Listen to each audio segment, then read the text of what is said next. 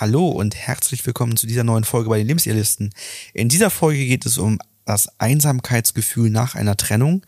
So könnt ihr eure Einsamkeit überwinden. Mein Name ist Florian.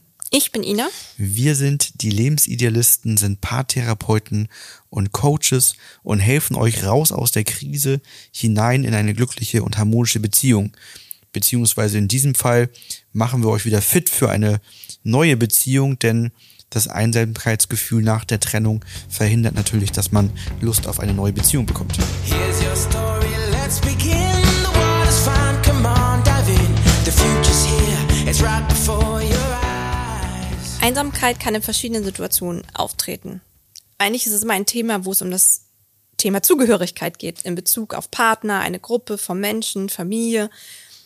Und gerade wenn man in einer Beziehung war und diese vorbei ist, geraten viele Menschen, egal ob sie die Beziehung selber beenden oder sie beendet wird, häufig erstmal in eine veränderte Lebensphase im Sinne von Traurigkeit, Trauerphase, aber auch Gefühle wie Einsamkeit sind häufig ganz normal, dass diese erstmal auftreten. Man muss sich erstmal zurechtfinden, es hat sich vieles verändert, man war es gewohnt, zu zweit durchs Leben zu gehen und jetzt ist man erstmal wieder alleine gerade bei Paaren, die lange, lange Jahre ja. zusammen waren, da, da entsteht und hört man ja häufig die Frage, war es jetzt, ist es Gewohnheit, ja. die Gewohnheit, dass jemand da ist, kann ich alleine ähm, leben, ne? Also ähm, gerade ältere Paare haben ja doch die Aufgabenbereiche ziemlich stark voneinander separiert und getrennt, ne? Ähm, ich habe jemanden gerade im Coaching, der hat in seinem Leben noch niemals eine Waschmaschine angemacht. Mhm. Ne? Und das, das ist natürlich etwas, das kriegt er schnell auf die Kette, das kriegt er wohl schon hin, aber ja. er hat es eben noch nie gemacht. Und ähm, man hat auf einmal einige Herausforderungen, die man vorher eben nicht hatte, weil die hat man im Team aufgeteilt und gelöst. Ja, ne? aber auch einfach so Rituale, finde ich. Also wenn ich mir das jetzt so vorstellen würde, wäre es erstmal ein großer Unterschied, die Abende komplett alleine zu verbringen, alleine Okay, ich wäre nicht ganz allein, ich hätte ja noch unseren Sohn. Wer weiß, vielleicht habe ich ihn ja auch. Jetzt wird's spannend. Nein, aber man würde den ja vielleicht häufiger. Warte mal, wir müssen mal kurz Pause machen. ähm, man würde den ja vielleicht häufiger alleine essen. Drücke ich das mal so diplomatisch aus. Und ähm, ja, ich glaube, dieser Mix zwischen dem Einsamkeitsgefühl und dem Gefühl der Erleichterung, das sind ja so zwei ganz ambivalente Gefühle die, die treffen sich vielleicht auch. Also, dass man erstmal denkt, okay, auf der einen Seite ist eine Erleichterung, weil man war ja vorher auch nicht glücklich, aber jetzt kommt so ein ganz neues Gefühl, so der Einsamkeit. Wie verbringe ich meine Zeit? Wem erzähle ich von der Arbeit? Und wenn derjenige nur gesagt hat, na, war wieder nicht so gut, er hat trotzdem vielleicht nachgefragt oder sie, ne? Und ähm, dann, glaube ich, ist es auch einfach nochmal ein anderes Thema jetzt auch zu Corona wo wir wenig Außenkontakte oder weniger Außenkontakte haben. Und wenn wir dann von einer Beziehung äh, in ein Single-Dasein kommen, ist das ein großer Schritt. Ich denke, der erste Moment der Einsamkeit, der kann in dem Moment auftreten, wo dieser Ausschluss entsteht, dass jemand die Trennung ausspricht. Mhm. Insbesondere dann, wenn für denjenigen, der die Trennung ausspricht, das schon länger klar ist oder das jetzt ganz klar und bewusst geworden ist und er sozusagen nur noch diese Hürde vor sich hat, dem anderen das jetzt sagen zu müssen und natürlich zu wissen, dass er den anderen damit verletzen wird. Was ja mhm. niemand gerne macht, ja. Ne, was auch denjenigen, der es aussprechen muss, häufig belastet. Aber dann, wenn das ausgesprochen wurde, meistens eine Erleichterung erzeugt, wenn es stimmig ist, diesen Weg zu gehen. Mhm. Und der andere natürlich genau das Gegensätzliche fühlt, nämlich in die Schwere, in die Traurigkeit hineingeführt wird, ähm, die der andere vielleicht für sich schon durchlaufen hat innerlich. Ja. Und das macht, denke ich, den ersten Moment der Einsamkeit bei vielen aus, denn jetzt muss ich etwas, was ich sonst mit meinem Partner verarbeiten würde, mhm. alleine verarbeiten, denn ich kann nicht zu dem hingehen meistens und sagen, ich bin traurig, unterstütze mich dabei, sondern jetzt muss ich das alleine klären. Ja. Oder eben schauen, wer kann mir dabei helfen und, und sich Unterstützung suchen. Ein häufiges Problem ist, dass man mit der Beziehung nicht richtig abschließen kann, denn häufig fragt man sich zu sehr, warum ist das passiert, mhm. ähm, hängt zu sehr an sachlichen Argumenten, also der Kopf rattert, man möchte im Denken eine Lösung dafür haben, eine Ursache finden, man möchte im Denken verstehen, warum der andere sagt, dass man nicht mehr geliebt wird. Das Problem ist aber, dass Liebe ein Basisgefühl ist, was eben nicht durchs Denken erzeugt werden kann. Und wenn das eben für den anderen stimmig ist, den getrennten Weg zu gehen, kann man das manchmal nicht rational begründen. Wir suchen immer nach rationalen Erklärungen, aber es geht in dem Fall nicht. Das heißt, ich möchte nicht zur Lösung vorgreifen, aber es geht nee, darum, noch nicht. ich hätte nämlich auch noch einen Punkt. Okay, ich klinge mich raus. Weil ich glaube, was auch ein großes Problem ist, dass ja auch häufig so ein Konstrukt zusammenbricht. Also man, ähm, ja, man muss, einer zieht vielleicht aus, man, der Freundeskreis teilt sich so ein bisschen, wenn man das Thema Kinder noch dabei hat. Also man gerät ja auch in ganz neue Lebenssituationen, man gerät aus seinem, seinem Umfeld häufig auch heraus, so ein bisschen aus seinem Gewohnten und stellt sich dann ja auch so Zukunftsfragen. Also, wie soll das jetzt in Zukunft sein? Wie fühlt sich denn so ein neues Leben jetzt an, alleine? Ich muss ja vielleicht meinen ganzen Tag neu planen. Naja, es kommt eben zu dem Partner, gerade wenn man langjährig zusammen ist, eben noch eine ganze Menge dazu, denn regelmäßig verliert man ja auch den engen Draht zu den Schwiegereltern, genau. den engen Draht zu den eher zum Partner zugeordneten Freunden. Ne? Aber natürlich auch für denjenigen, der vielleicht nicht die Haupterziehung übernimmt, vielleicht auch der mhm. enge Draht zu den Kindern, jeden Tag die Kinder ins Bett bringen zu können, jeden Tag vielleicht mit den Kindern frühstücken zu können, verschiedene andere Dinge, die sich dann eben anders darstellen, was auch Einsamkeit erzeugen kann. Genau. Jetzt darfst du zu den Folgen kommen. Danke. Naja, eine Folge ist, dass man für sich bleibt, dass man nicht offen ist für eine neue Beziehung, keinen neuen Partner findet, dass man sich zu Hause eingräbt, ne? Mhm. Ähm, auch den Kontakt zu Freunden und der eigenen Herkunftsfamilie vielleicht meidet und reduzierter durchführt. Das kann bis hin zu einer Depression sicherlich mhm. führen, ähm, wenn man sich so stark eingräbt. Du hattest Corona, Corona erwähnt, gerade jetzt zu Corona, wo eh so wenig soziale Kontakte da sind, vielleicht dann noch Homeoffice hinzukommt, man seine ja. Kollegen gar nicht mehr sieht, also man durch Homeoffice auch eigentlich nur noch zum Einkaufen gehen, das Haus verlassen muss. Und wenn man dann noch in einer Großstadt wohnt, mhm. wo dann vielleicht der Lieferservice von ähm, einem, einem äh, Supermarkt äh, da ist, der dann einem das vor die Tür stellt, ähm, dann, dann braucht man eigentlich gar nicht mehr das Haus verlassen. Ja. Und man lebt dann ja auch so ein bisschen in einer anderen Welt, ne? Also diese unguten Gefühle sind so ein dauerhafter Begleiter. Man hat keine Motivation, etwas zu unternehmen, weil irgendwann in dieser Einsamkeit ist es für andere von außen auch schwierig, einen zu helfen.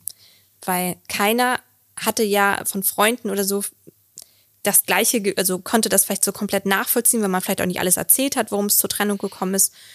Und es ist natürlich auch schwierig, wenn andere Leute einen auch schon kennen oder den Partner kennen. Die sind ja auch schon, wir nennen das ja immer Brille, eine gewisse Brille auf die Situation, so dass man da auch manchmal nicht gerade die Unterstützung bekommt, die man sich vielleicht wünschen würde.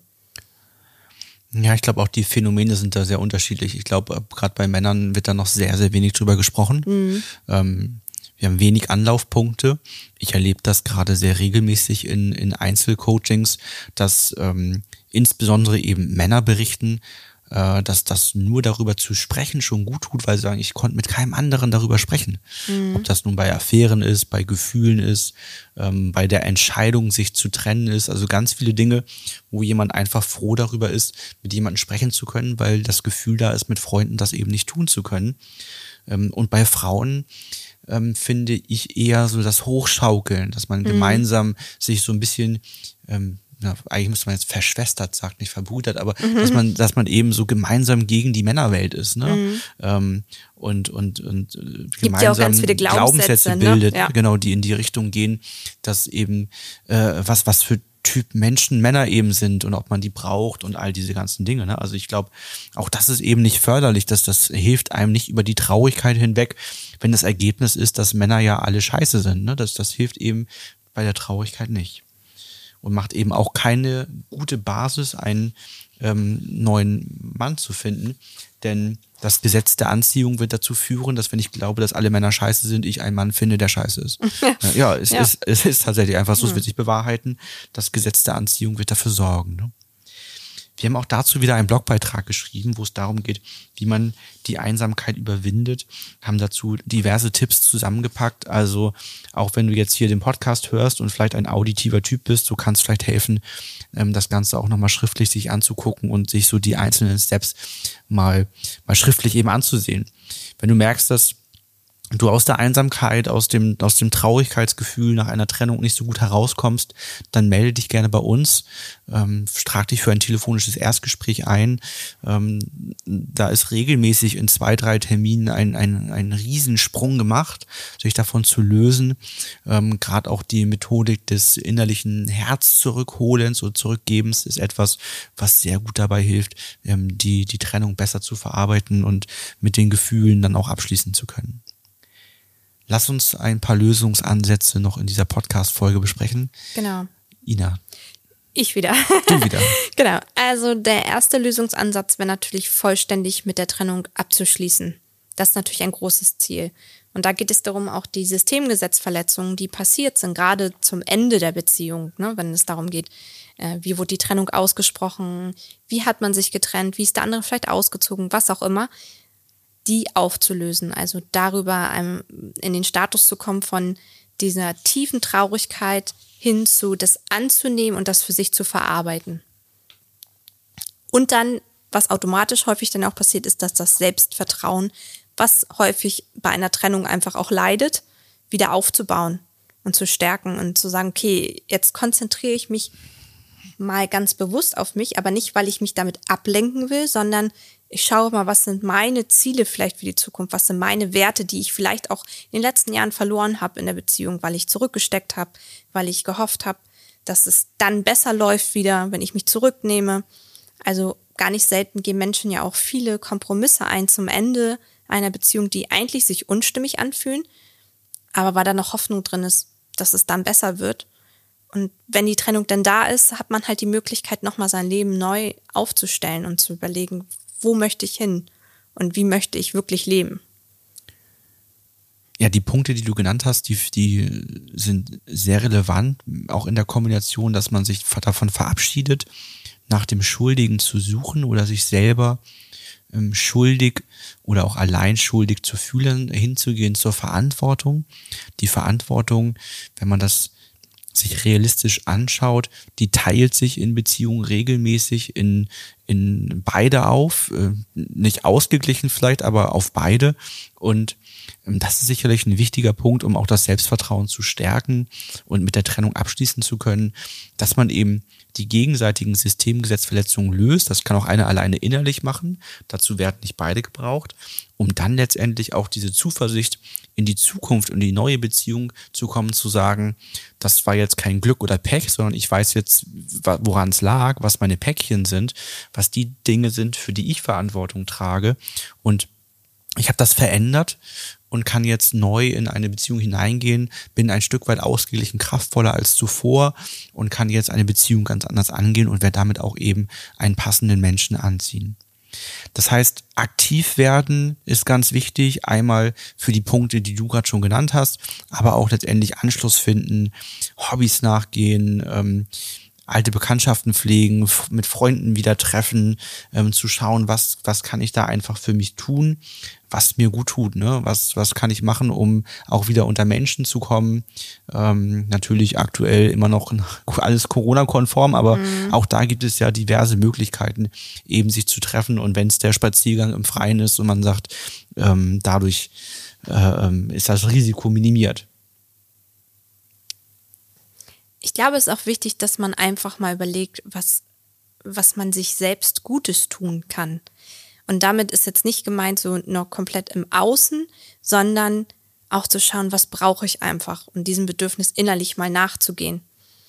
Ähm, ah, das ist aber auch eine ganz spannende Frage, weil das ist ja was, was eben auch häufig diese Leere und Einsamkeit ja. macht, dass viele so fokussiert auf die Partnerschaft gelebt haben, dass man sich selbst so ein Stück weit verloren hat, genau. nur noch paar Ziele hat, paar ja. Werte hat und sich dann fragt, warte mal, jetzt wo wir uns getrennt haben, wer bin ich eigentlich? Genau. Was will ich vom Leben? Wie möchte ich mein, mein Leben gestalten? Was macht man als Single überhaupt so? Ähm, was, also, das, und das sind ja eigentlich Fragen, die auch innerhalb der Beziehung da sein sollten. Was, was, was mache ich für mich? Was ist mein Lebenssinn, mein Ziel? Woran habe ich Spaß und so weiter? Und äh, sollte sich auch überschneiden ne, dass man gemeinsame Sachen hat, aber auch einzeln für sich. Ja, vielen Dank, Florian. Das war genau der Punkt, den ich sagen wollte. Ja, siehst du. Das ist gut. Ich fange den Satz an mit einem Gedanken und du füllst den Gedanken aus. Perfekt. Das kommt, ja. weil wir schon so lange zusammen sind. Ich kann dir die Gedanken ablesen. Aber das wollte ich so sagen. Ja, die Richtung ja. äh, war es, ja. Mhm. Gut. Gern geschehen.